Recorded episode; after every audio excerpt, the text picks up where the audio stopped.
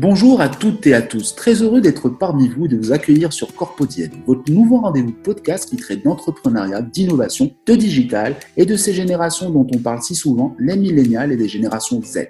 Venez découvrir nos invités, des inspirations contagieuses, des entrepreneurs, des intrapreneurs et des start bien entendu des femmes et des hommes qui nous dévoileront au travers de leur storytelling l'endroit et l'envers du décor, leur parcours, leur réussite et tantôt leurs échecs. Je serai votre hôte, je suis Karim Boukhmis, multi-entrepreneur et expert en culture d'innovation et sachez que je trépine de plaisir de vivre des moments d'exception en compagnie de vous, chers auditrices et auditeurs, et en compagnie de nos précieux invités.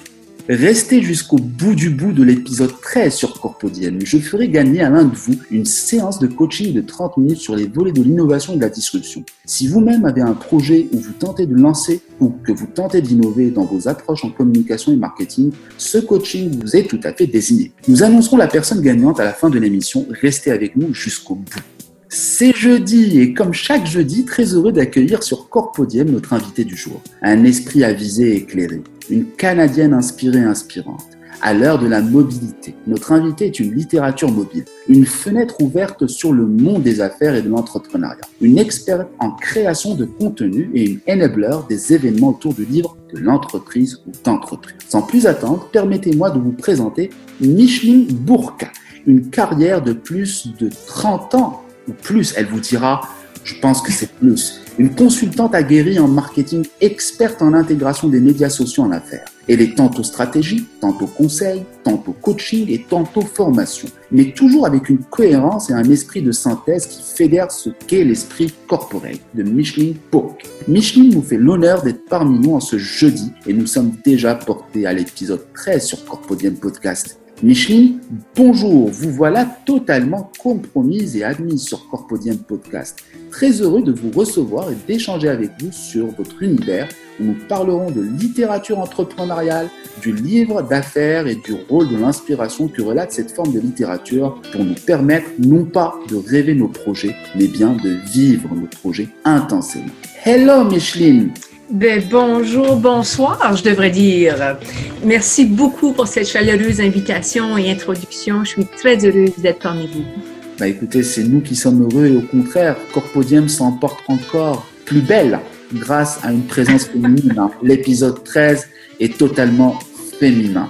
Bah, écoutez, euh, la thématique de ce jeudi pose le postulat suivant. Micheline Bourg, épisode 13, la création d'entreprise a aussi sa littérature. Que lisent les femmes et les hommes entrepreneurs pour se lancer et performer dans leur business? Dit Micheline Bourg?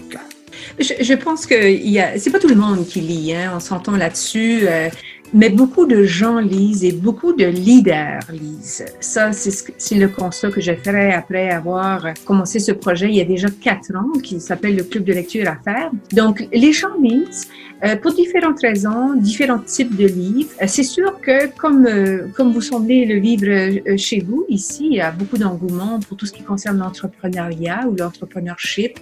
il y a oui un certain nombre de livres qui qui traitent de ces ouvrages-là, mais grosso modo, il y il y a vraiment une énorme variété de livres qu'on peut réunir sous la grande catégorie que j'utilise, qui s'appelle livres d'affaires. Donc, ce sont des livres qui s'adressent à un public d'affaires, des entrepreneurs, des chefs d'entreprise, des professionnels, euh, et qui, qui lisent dans le but justement d'aller plus loin. Donc, de se familiariser avec une nouvelle, euh, nouvelle tendance, d'aller plus en profondeur sur un sujet, de découvrir des nouvelles façons de faire. Donc, il y a toutes sortes de raisons qui motivent la lecture. Et bien sûr, il y a euh, tous les livres qui concernent le développement professionnel slash personnel, euh, des gens qui veulent travailler euh, à partir d'eux-mêmes, euh, de se transformer eux-mêmes et on ne peut pas les négliger ceux-là parce qu'ils font partie de beaucoup de bibliothèques personnelles. Les gens aiment ce type d'ouvrage-là. Et sur vous-même, Micheline, parlez-nous un petit peu de votre parcours. De mon parcours Écoutez, moi, je suis, euh, je suis effectivement canadienne. Je vis au Québec depuis 24 ans maintenant.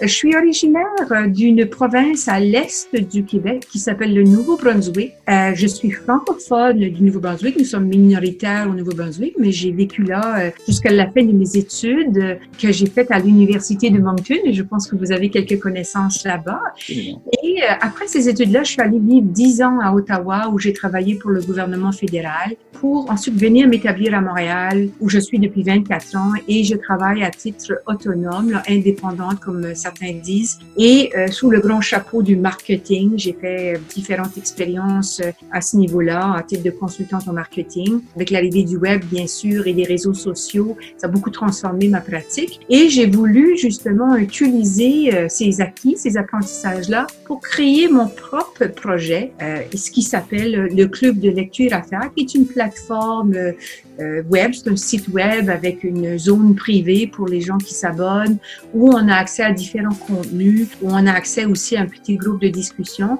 Et éventuellement, dans la vision euh, du club, c'est de pouvoir aussi offrir des, des opportunités d'apprentissage par le livre. C'est le volet, en fait, qui m'interpelle le plus, mais qui est le plus long à produire. Euh, ça nécessite beaucoup de temps et des engagements avec des collègues et des partenaires d'affaires pour pouvoir livrer des contenus de formation par le livre. Mais ça s'en vient, je devrais pouvoir assurer une première livraison en 2019. Alors voilà, alors essentiellement c'est ça. Je suis une femme d'affaires euh, qui vit à Montréal depuis 24 ans et je travaille maintenant euh, presque exclusivement avec le web euh, et j'anime, je produis des événements, je produis du contenu et des événements et des activités autour du livre d'affaires dans son sens plus large. Les Français ils connaissent pas cette expression-là. Nous, on est en Amérique du Nord, on parle de business books. En France, on parle de livres de gestion, de livres d'économie, des livres de, de, sciences humaines, mais ici, euh, on se permet cette appellation qui s'appelle euh, livre d'affaires. C'est un calque de, de l'anglais américain business books. Très on englobe des livres de tout genre. Hein. Moi, c'est très, Là. Un livre de philosophie, s'il vous permet d'aller plus loin, pour moi, est un livre d'affaires. Absolument, la littérature en elle-même cache de toutes les manières des, des symboliques. Hein. Euh, Exactement. On peut prendre Sun Tzu, par exemple, qui, voilà, qui est un livre millénaire, hein, qui, mm depuis des siècles et aujourd'hui qui est utilisé comme une bible éventuellement hein, dans tout ce qui est dans tout ce qui est euh, force commerciale, dans tout ce qui est stratégie. Hein. Euh, Voilà. Donc, tout, tout, ce qui est à lire est bon parce qu'on apprend. Voilà. Donc voilà. Bah, tout à l'heure, euh, on va rentrer dans le vif du sujet. Tout à l'heure, vous parliez d'entrepreneuriat et d'entrepreneurship. Moi, moi, ce qui m'amène, euh, voilà, à, à échanger avec vous sur L'entrepreneuriat et les affaires sont l'oxygène et l'eau de l'entrepreneur. Mais l'entrepreneur a surtout besoin d'énergie d'inspiration pour lui permettre non pas de rêver son projet, mais bien de le vivre. Pour vous, Micheline, que joue le livre ou la littérature d'affaires dans ce processus d'inspiration créatrice d'impulsion? Mhm. Mais c'est sûr que moi, je le vois en termes de, de ma mission, hein, parce que je n'ai pas de, de, données statistiques, j'ai pas de, données de marché qui me permettraient de, me prononcer de façon professionnelle sur ces choses-là. Mais au niveau de ma vision, de la vision du club, c'est que les gens euh, lisent, on, le reconnaît, beaucoup de gens lisent. Et ça, il y a des statistiques qui le démontrent c'est pas tout le monde qui lit des livres d'affaires, mais beaucoup, beaucoup de gens lisent. Dans les contextes d'entreprise, est-ce que le livre ne pourrait pas justement trouver une place plus importante au sein, dans le sens de les rendre disponibles, dans le sens de créer de l'animation autour de, des livres, pour ramener ce processus-là comme un processus qui permet d'apprendre et, si possible, ensemble? Donc, l'idée euh, que ce que j'essaie de, de, de dire, c'est que dans les contextes d'entreprise, J'espère qu'un jour, en tout cas peut-être grâce au club et autrement par l'initiative de d'autres, que les entreprises mettront sur place des bibliothèques, animeront des discussions pour encourager la lecture, offriront des livres aux employés et créeront des moments d'échange pour pouvoir apprendre sur une variété de sujets. Pourquoi? Euh, aujourd'hui, on est dans un contexte, puis je pense que vous pourriez aussi me, le, me donner votre point de vue là-dessus, mais les individus qui travaillent dans des contextes d'entreprise sont euh, interpellés à toutes sortes de niveaux et ils doivent comprendre beaucoup plus sur beaucoup plus de choses qu'auparavant. Donc, on travaillait avant sur, euh, si on prend l'exemple d'un conseiller en ressources humaines, euh, responsable du recrutement, mais ben, sa tâche était tout simplement de s'affairer à, à trouver et combler les postes qui sont disponibles. Aujourd'hui, une personne qui travaille en recrutement doit être au fait de beaucoup de technologies, doit avoir une notion aussi de, de, toute la mobilité, de la mobilité, euh, doit avoir beaucoup plus de connaissances pour comprendre aussi les réalités d'affaires dans les contextes euh, actuels qui sont maintenant des contextes internationaux. L'arrivée du web, des technologies web transforme énormément. Donc, si on regarde du côté du commerce de détail, l'impact. Donc, les gens doivent avoir des connaissances beaucoup plus élargies que simplement le rôle qu'ils occupent dans la fonction euh, qu'ils ont dans une entreprise. Et le livre euh, a l'avantage d'offrir une synthèse, d'offrir des points de vue, d'offrir des techniques aussi, d'offrir des, des, contenus qui peuvent nous apprendre euh, des choses pratico-pratiques. Donc, pour moi, ben, mon rêve, c'est de le ramener justement dans le contexte d'affaires pour qu'il devienne un outil qui va faire partie de la formation continue des employés et qui va devenir une habitude pour encourager l'apprentissage en continu et susciter ces discussions-là entre partenaires, entre collègues, entre euh, dirigeants pour euh, débattre de ces sujets, euh, questionner la valeur de ces contenus-là, par le fait même ben, enrichir l'apprentissage et d'avoir un esprit plus critique, plus analytique, plus synthétique aussi. Non, mais vous dites très bien, hein, c'est au-delà de, c'est de la psychologie aussi, de la sociologie, hein, vraiment pour les métiers RH, c'est de connaître dans des contextes internationaux les changements radicaux qui sont en train de s'amorcer, sachant qu'aujourd'hui vous avez des métiers qui, euh, qui, disparaissent et vous avez des métiers qui se réinventent ou arrivent. Donc, le livre peut devenir des, mises en situation dont peut s'inspirer les managers pour créer une forme d'intelligence collective. Et parfois, il y a des solutions. Et souvent, parce qu'on aussi, on peut lire très mal le livre ou pressé, on a des solutions qui existent dans la littérature d'affaires qui permettent voilà, de régler des problématiques parce que ce sont des cas récurrents qui reviennent, qui reviennent voilà, dans le monde de l'entreprise. Donc, je vous rejoins totalement.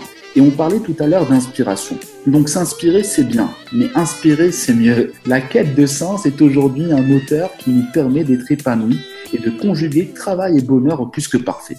Que joue la création de contenu dans le fait de sublimer nos projets ou notre entreprise et ainsi inspirer d'autres personnes par la qualité de nos réalisations, par le biais notamment de storytelling marquantes et inspirantes la création de contenu, euh, dans, dans, le sens général des choses, c'est une question un peu euh, large hein, que vous euh, que vous m'adressez. Mais on, on, est à, à l'époque du storytelling. Hein. On est dans le monde du storytelling. Je pense d'ailleurs que c'est euh, un des grands messages d'un auteur que vous connaissez peut-être, là, euh, Yoval Noah Harari, qui a écrit oui. un livre qui s'appelle Sapiens et Homo Deus, qui nous explique justement comment l'humain est un conteur, un raconteur et, pourquoi on a tant besoin de ces histoires-là? Donc, on est dans cet univers-là et tout ce qu'on voit aujourd'hui, c'est, ce sont des histoires. Facebook, ce sont des histoires en continu sur les vies personnelles des gens, pour les entreprises qui, euh, c'est la même chose. On, on, on, transmet des histoires.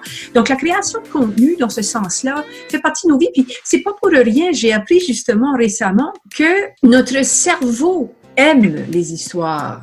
C'est vrai. Il aime beaucoup les histoires, notre cerveau. Et c'est pas pour rien qu'on se trouve aujourd'hui dans un contexte où la, la, neuroscience, par exemple, prend de plus en plus, euh, pour, euh, présente de plus en plus d'intérêt à de nombreuses organisations et entreprises parce qu'on comprend le fonctionnement du cerveau, puis on sait que le, le storytelling, ben, le cerveau, il adore ça parce qu'il va être capable de travailler avec ça beaucoup plus que, que d'autres types de contenus. Donc, c'est une, la quête du sens aussi, comme vous le suggérez dans l'introduction de la question, fait partie aussi des enjeux présentement. D'ailleurs, il vient, j'étais invitée à un lancement la semaine dernière qui, qui s'intitule, un livre qui s'intitule Donner du sens à vos décisions. Euh. Un des livres les plus connus, euh, euh, c'est un livre qui s'appelle de, de, Victor Frankl qui s'appelle Découvrir un sens à sa vie. Euh, Man's Search for Meaning. Donc, on est à la quête de sens. Et dans ce sens-là, la production de contenu sous forme d'histoire peut nous servir. Et quand on parle d'histoire, bien sûr, ben moi, je vais vous ramener à des livres, je vais vous ramener à des vraies histoires euh, qui nous permettent à ce moment-là euh, d'aller découvrir et de laisser notre, notre cerveau profiter de, s'abreuver de ce savoir-là. Je pense que le contenu aujourd'hui, le livre a une place particulière parce que on peut lire des, des, des, des blogs, on peut lire des articles dans une revue, on peut lire plein, plein de choses. Il y a beaucoup de gens qui s'en vont donner de nombreuses infolettres et tout ça, mais le livre présente une synthèse, présente un premier niveau d'approfondissement et travaille différemment notre mécanisme d'apprentissage que simplement lire toute une série de, de, blogs sur un sujet. Donc, le livre a une fonction éducative qui, qui diffère des autres types de contenus. Et c'est pourquoi je m'y attache beaucoup. Euh, et je pense que le livre est un excellent exemple de, contenu qui permet d'aller plus loin dans nos réflexions et d'avancer euh, vers, la nouveauté et la découverte. Moi, c'est ce que je disais. En fait, la question en elle-même, vous y répondez totalement. Le livre est une promesse. Le livre est une promesse. Euh, maintenant, cette promesse-là, il faut la tenir, il faut lire jusqu'au bout pour pouvoir avoir la finalité de la promesse et donc avoir son propre engagement. Quand je vous parle de, de, de, de création de contenu et quand je vous parle de s'inspirer et d'inspirer les autres, c'est dans un contexte qui est le vôtre, hein, qui sont notamment l'intégration des social media voilà, dans les affaires, dans l'entreprise. Parce que quand on parle de social media, on parle de storytelling et on parle de viralité.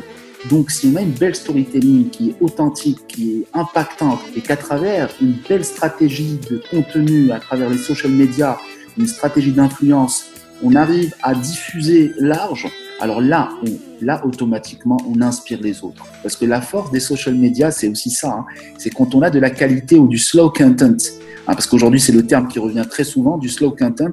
Parce que tout le monde est en train de buzzer, de buzzer, de buzzer, de zapper parce qu'il y a une déverdition, parce qu'on écrit trop vite, on écrit n'importe quoi, et parce que les gens buzzent. Et si les gens buzzent, les gens aujourd'hui ont envie de s'arrêter un petit peu et de marquer la pause. À travers du slow content, c'est pour ça qu'on a un retour d'un contenu qualitatif, d'où le terme slow. Donc, je, vous rejoins totalement et vous répondez magnifiquement à la, question. Alors, moi, ce qui m'amène, vous me parlez de storytelling. À travers votre club de lecture à faire, vous avez différentes belles storytelling qui se racontent et qui se réinventent. Alors, moi, ce qui m'amène, Micheline, vous qui êtes une experte et une enabler en animation du livre d'affaires, fondatrice du club de lecture Affaires, qu'entendez-vous par apprendre ensemble? Quel est le message derrière cette expression à destination des femmes et hommes entrepreneurs, Micheline je pense que on a déjà laissé des, des indices à ce niveau-là. Euh, tu sais, quand vous parlez d'intelligence collective, euh, c'est un peu de ça. Hein. Euh, l'idée pour moi, c'est l'exemple que je donne souvent, c'est lorsqu'on va au cinéma et on y va seul, on a vu un film. Mais lorsqu'on va au cinéma avec une autre personne, on a vu un autre film. Parce que là, à ce moment-là, on peut échanger et on peut se dire, ah, moi, je n'avais pas compris comme ça. Ah, ça, ça m'a complètement échappé.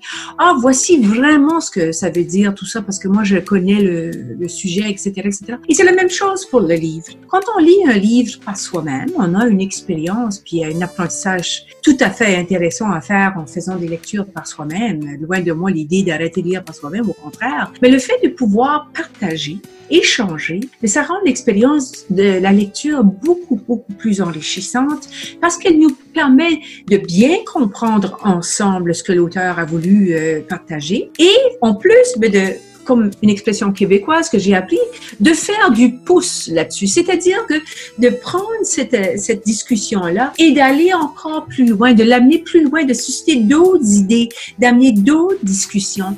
Et c'est ça que moi j'aimerais pouvoir créer avec le club, c'est créer ce moment d'échange-là tout en réunissant bien sûr des lecteurs et en les mettant en contact euh, avec les auteurs.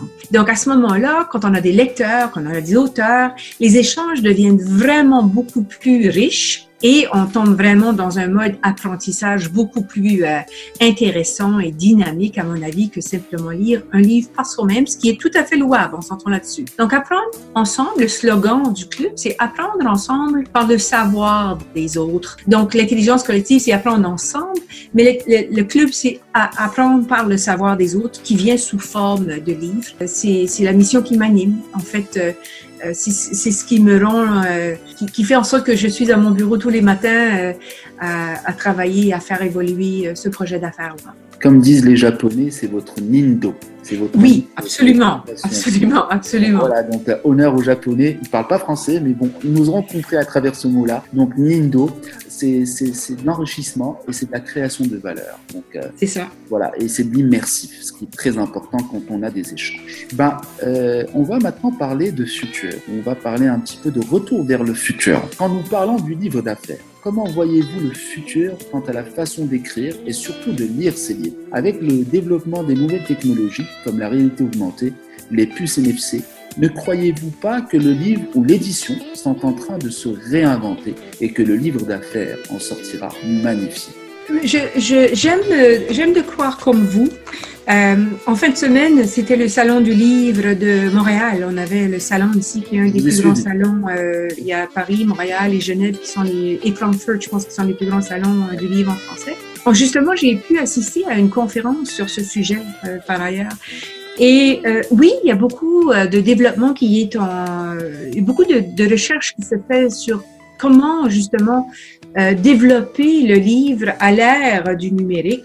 C'est sûr que là, on déborde de la simple version euh, numérique là qu'on va acheter là sur sur Amazon ou d'autres plateformes, mais de créer une expérience de lecture qui qui va permettre à l'usager, au lecteur, euh, de, de, de, travailler avec le contenu de différentes façons. Euh, il y a on nous parlait justement des, des différentes euh, différentes plateformes là, qui, qui sont au Québec, entre autres, là, qui étaient en développement. On parlait d'une plateforme où, euh, moyennant abonnement, les gens recevaient des nouvelles histoires tous les, tous les semaines, toutes les semaines Là, on s'adressait particulièrement à un public de jeunes enfants, par exemple, donc pour les amener à la lecture, pour leur faire vivre des expériences de lecture et de, je ne sais pas s'ils avaient envisagé le volet collectif, le volet euh, apprendre ensemble, peu importe.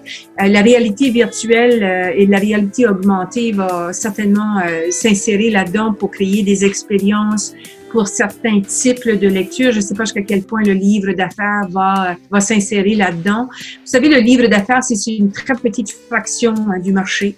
Euh, malheureusement, euh, euh, on occupe, j'ai pas de statistiques de marché, mais j'estime à environ peut-être 10% ici au Québec, entre autres, que le marché du livre, le marché du livre d'affaires représente à peine 10% du marché. Donc c'est pas un marché très lucratif, c'est pas un marché qui est riche dans, dans un certain sens. C'est sûr qu'il y a des grands auteurs, notamment qui viennent des États-Unis, qui réussissent à vendre des, des centaines et des centaines de milliers de livres, mais c'est plutôt exceptionnel. Donc, au, sein de l'industrie, je ne sais pas jusqu'à quel point l'industrie va vouloir investir dans ces, euh, ce type d'expérience client euh, sur le plan technologique. Mais je pense qu'il va y avoir des gens à l'extérieur du milieu du livre, dont moi, qui voudront offrir des expériences de lecture plus enrichissantes à l'ère euh, de, la technologie et du web. Et euh, j'ai hâte de voir comment ça va se dessiner au niveau du livre, de ce que j'en connais. Puis je ne suis vraiment pas une experte. Je suis, en processus d'apprentissage. C'est quelque chose qu'on apprend au fur et à mesure. Mais l'industrie du livre, euh, un des problèmes principaux, c'est la distribution. Mhm. Euh, qui, euh, qui pose problème, qui fait en sorte que tel ou tel livre n'est pas disponible dans tel ou tel pays. Et, et ça, à mon, à mon avis, c'est un grand chagrin parce que si on regarde que ce soit du côté du Maroc euh, ou du côté du Québec ou des plus petits pays où on, on, on se, on se mesure pas à l'industrie du livre en France. Hein, c'est ça le principal lieu de production de, de livres d'affaires. J'ai hâte de voir comment, du côté de la distribution, les frontières vont s'éliminer. Et à ce moment là le savoir, parce qu'il y a certainement des gens très intéressants au Maroc qui ont des expériences à nous relayer, des apprentissages à nous, à nous transmettre, mais nous, ici, au Québec, on, on les reçoit pas, là. Mhm. Euh, il n'y a pas de place pour recevoir ces, ces, ce savoir-là.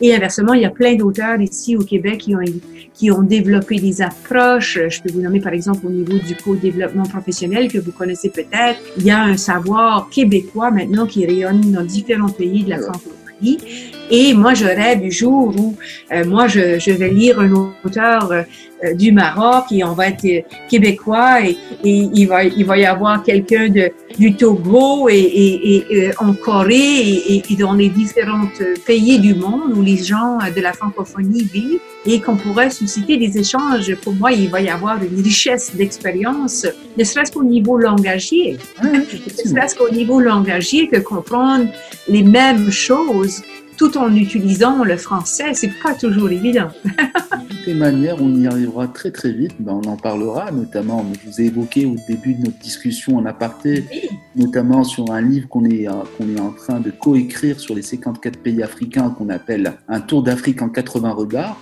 Ben, je vais vous associer. C'est une, voilà, une nouvelle canadienne, voilà, euh, un gros membre de qui va participer à ça. Ben, on va partager là-dessus. Et tout à l'heure, on le parlait, mais ce qui est intéressant avec les nouvelles technologies, c'est ça devient des livres évolutifs. Mais pour pouvoir avoir un petit livre, là, vous voyez ici, là, on a reçu un livre, euh, comme je disais la semaine dernière, j'étais dans, dans un lancement. C'est un livre qui est publié chez Erol et qui se vend ici au Canada presque 50 dollars. C'est beaucoup pour un livre, mais c'est parce que les coûts de transport sont tellement importants. Il y a les taxes, il y a les douanes, d'autres vous expliqueront mieux que moi. Le coût du livre papier est tellement, tellement important. Mais avec le numérique, ces obstacles-là ne devraient pas exister. On devrait pouvoir échanger et d'avoir accès aux livres numériques partout euh, où on est pour pouvoir justement, en tout cas au niveau du livre d'affaires, c'est mon rêve qu'on puisse acheter facilement euh, des livres numériques. Et, tu sais, tantôt, vous, j'aimerais revenir sur le point que vous avez soulevé là, euh, par rapport aux livres évolutifs. C'est mhm. très intéressant ce que vous avez dit et on le voit aussi dans le marché parce que de plus en plus d'auteurs publient à compte d'auteurs parce que les maisons d'édition ne s'adaptent pas à cette réalité-là qui fait que euh, on veut changer. Je vais donner comme un, un, exemple. Un des livres que je, je, je une pile de livres ici pour vous au cas où. Là.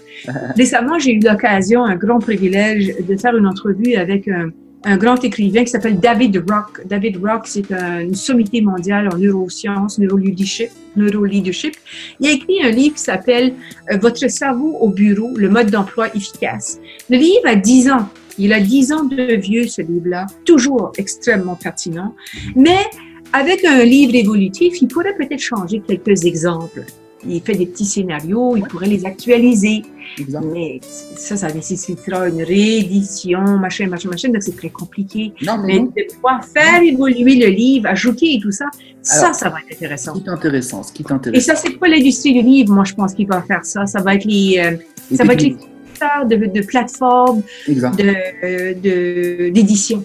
Euh, juste pour vous euh, rebondir sur quelque chose. Là, vous avez dit, il a besoin de rééditer son livre. Ben non, grâce aux nouvelles technologies, le même, livre, le même livre d'il y a 10 ans, c'est d'incrémenter des vidéos qui vont évoluer à chaque fois qu'on scale l'image. Parce que c'est la reconnaissance d'image. Donc, sur ça, on en reparlera. Il y a tellement de choses à faire.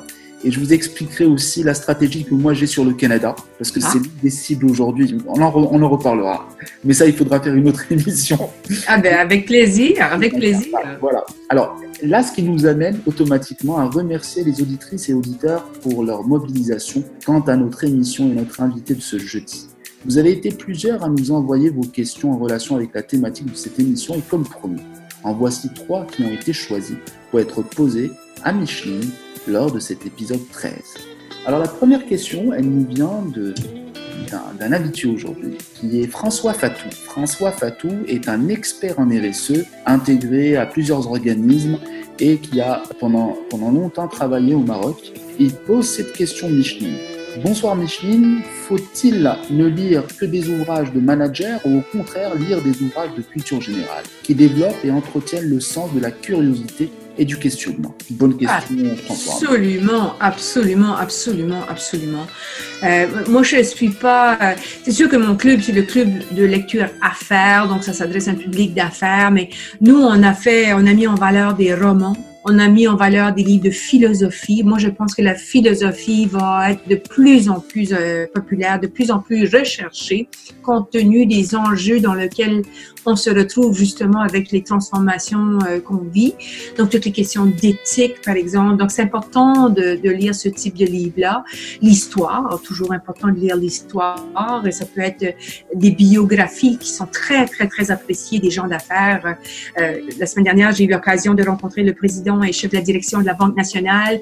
Il nous a recommandé deux biographies. Une biographie, un roman biographique. Pourquoi?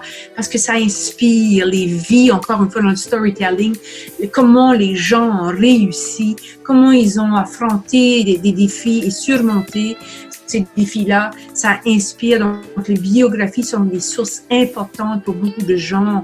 La biographie de Steve Jobs et tout ça. Donc, absolument, lire, c'est important, pointe à la ligne.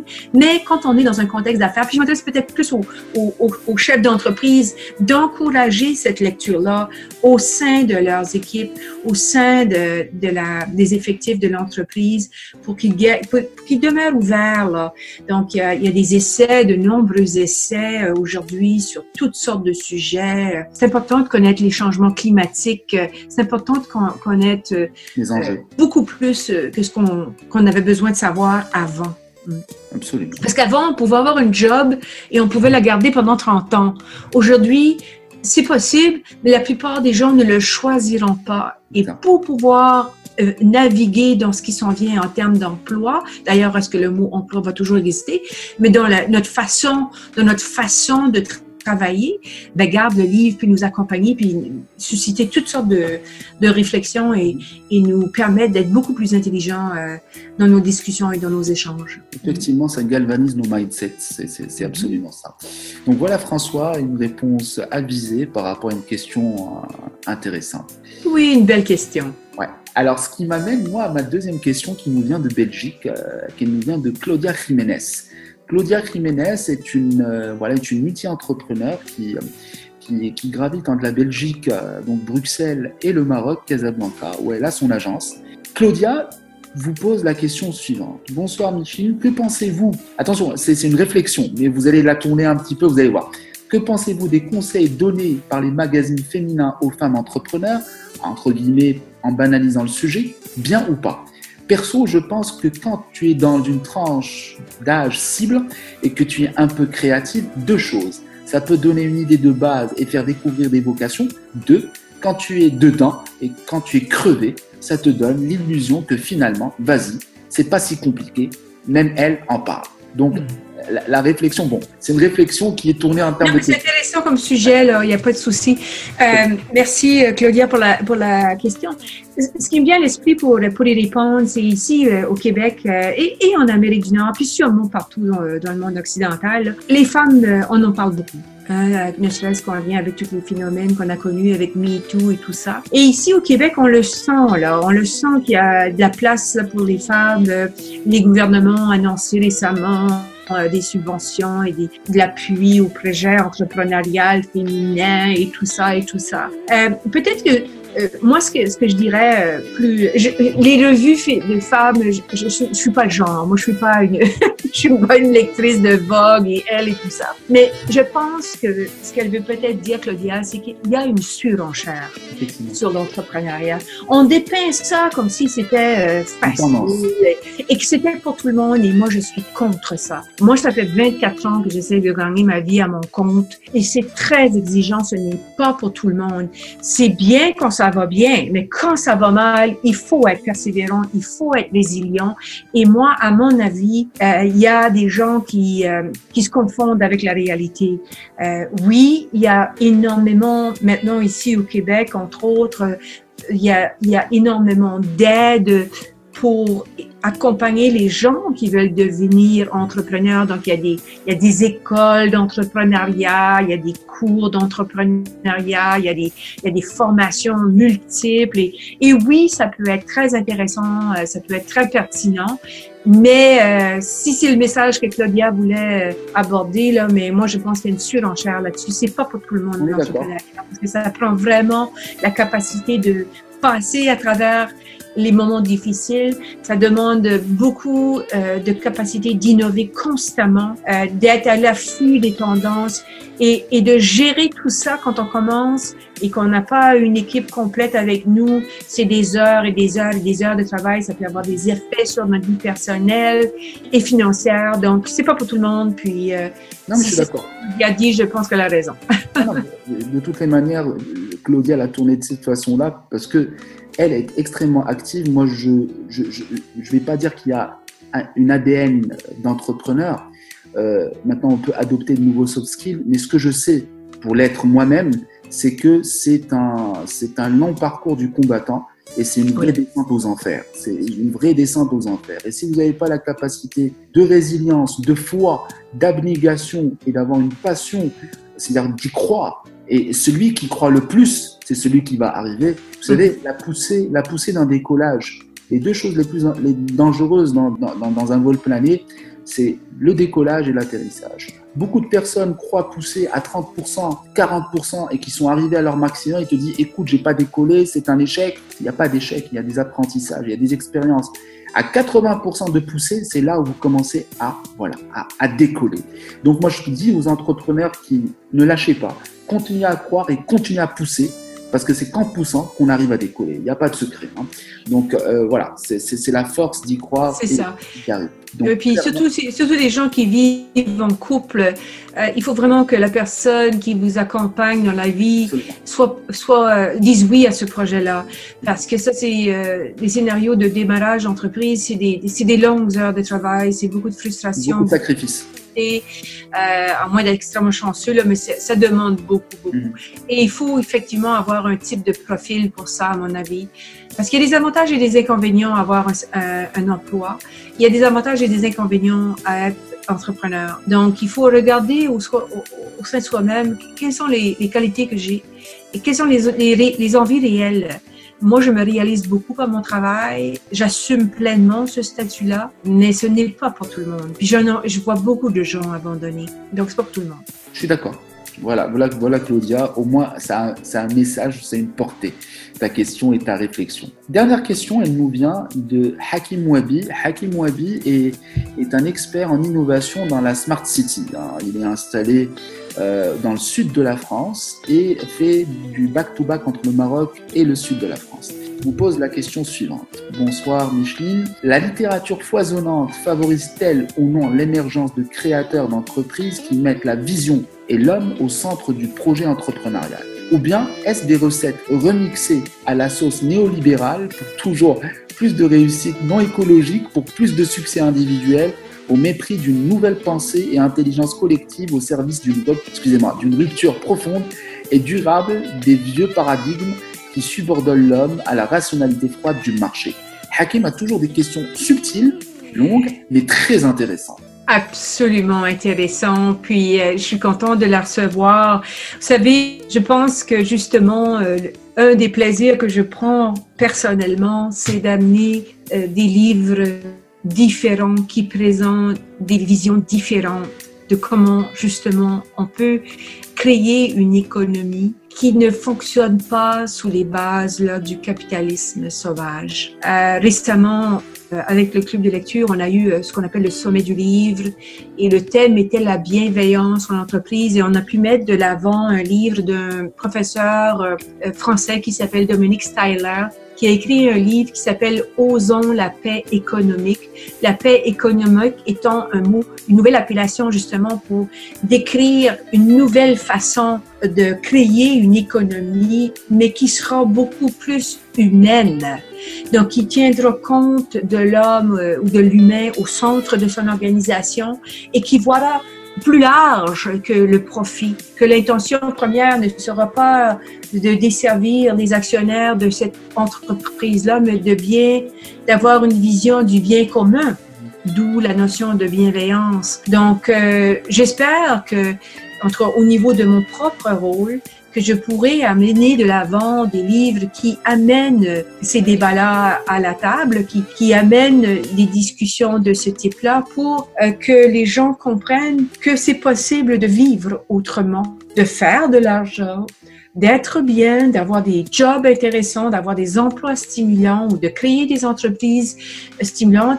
Et dans ce sens-là, on, on, on, a toute la littérature qui existe au niveau de l'entreprise libérée. Peut-être que vous êtes familier avec ça. Ah ouais, donc, le livre de Frédéric Laloux, par exemple, euh, Reinventing Organizations, qui, qui fait parler de lui partout dans le monde et qui fait des bébés Mhm. Euh, récemment, encore une fois, j'ai été en contact avec deux auteurs qui participaient au congrès euh, annuel de l'Ordre des conseillers en ressources humaines. Euh, deux auteurs qui nous amènent deux livres, Reinventing Jobs, Reinventing Scale-Ups, donc des nouvelles façons de voir comment on peut générer, oui, une économie, mais où on sera plus en lien avec l'ensemble. Mhm.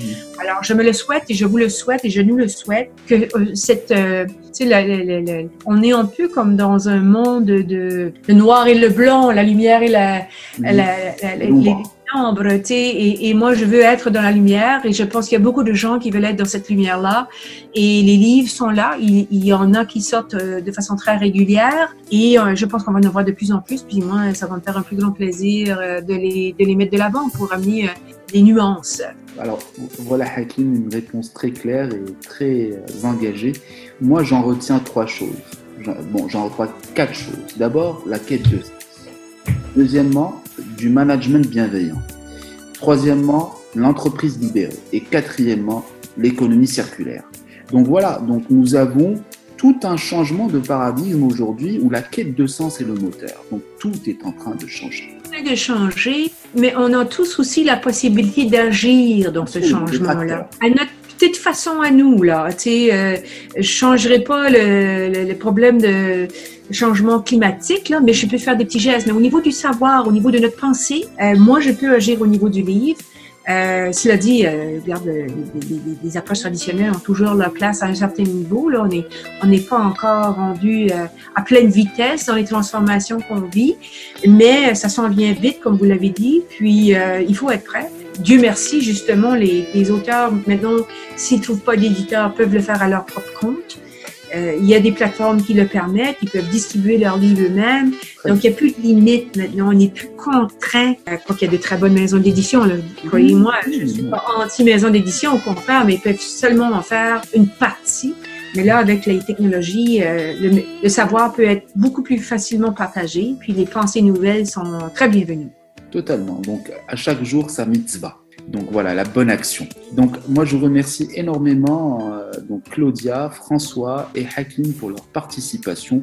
Là, on va arriver à un moment que j'apprécie énormément, comme toujours, que j'appelle l'Inspire Quiz. Alors en fait, sont cinq mots pour cinq réponses inspirées pour un esprit avisé, une pro de l'intégration des médias sociaux en affaires. J'attends de vous, Micheline, des réponses vives. N'oubliez pas, Micheline, que vous êtes totalement compromise et admise sur Corpodium Podcast.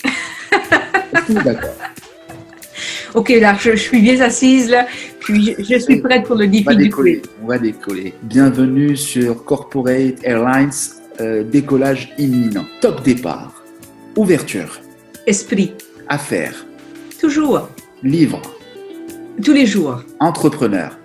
Euh, mode de pensée. Donner. Recevoir.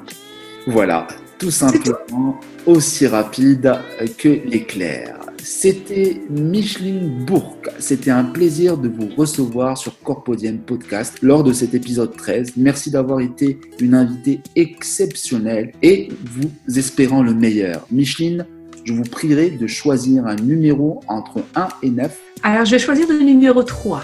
Ah, ça n'a jamais été choisi. Donc, je note le 3 et ça sera le numéro correspondant aux dix dernières invitations que j'ai acceptées sur LinkedIn.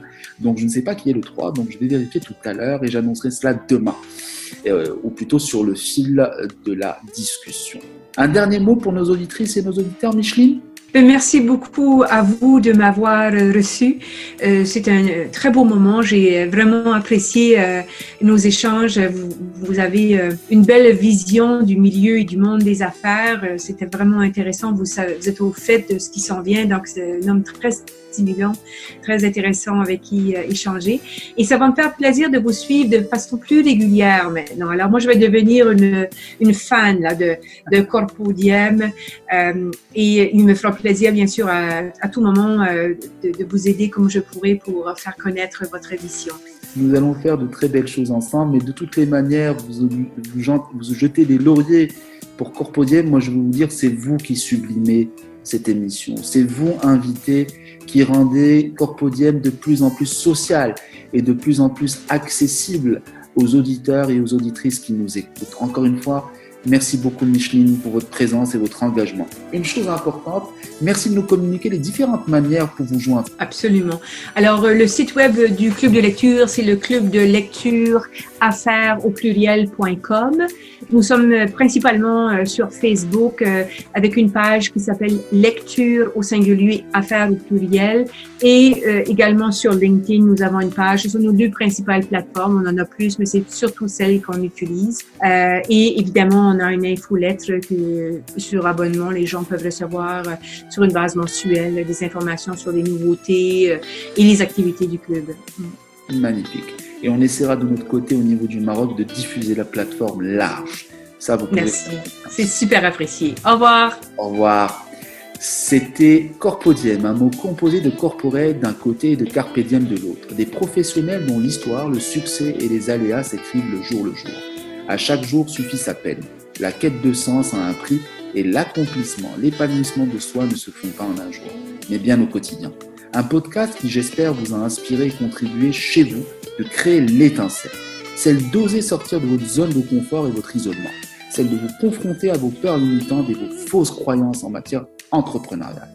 Simplement, un podcast qui vous ressemble, un podcast qui rassemble. Et afin de vous remercier pour votre écoute, place au temps du thé. Cette pratique typiquement marocaine qui deviendra de facto notre façon bien à nous de nous dire au revoir après avoir partagé, échangé et croisé les regards, ceux de nos invités, les vôtres, ceux des autres et le mien. Si vous avez aimé ce podcast, je vous invite d'étendre nos échanges autour de cette thématique en vous abonnant sur Corpodian Podcast ou en vous rendant sur soit Blueberry, LinkedIn, Facebook afin de laisser des commentaires. Je me ferai un plaisir d'échanger avec vous. Aussi, je vous informe que les épisodes de votre podcast Corpodian sont d'ores et déjà présents sur iTunes, Spotify, Google Podcasts, Teacher et SoundCloud. Je vous souhaite à toutes et à tous le meilleur et à jeudi prochain avec un nouvel invité sur Corpodian Podcast. Salam alaikum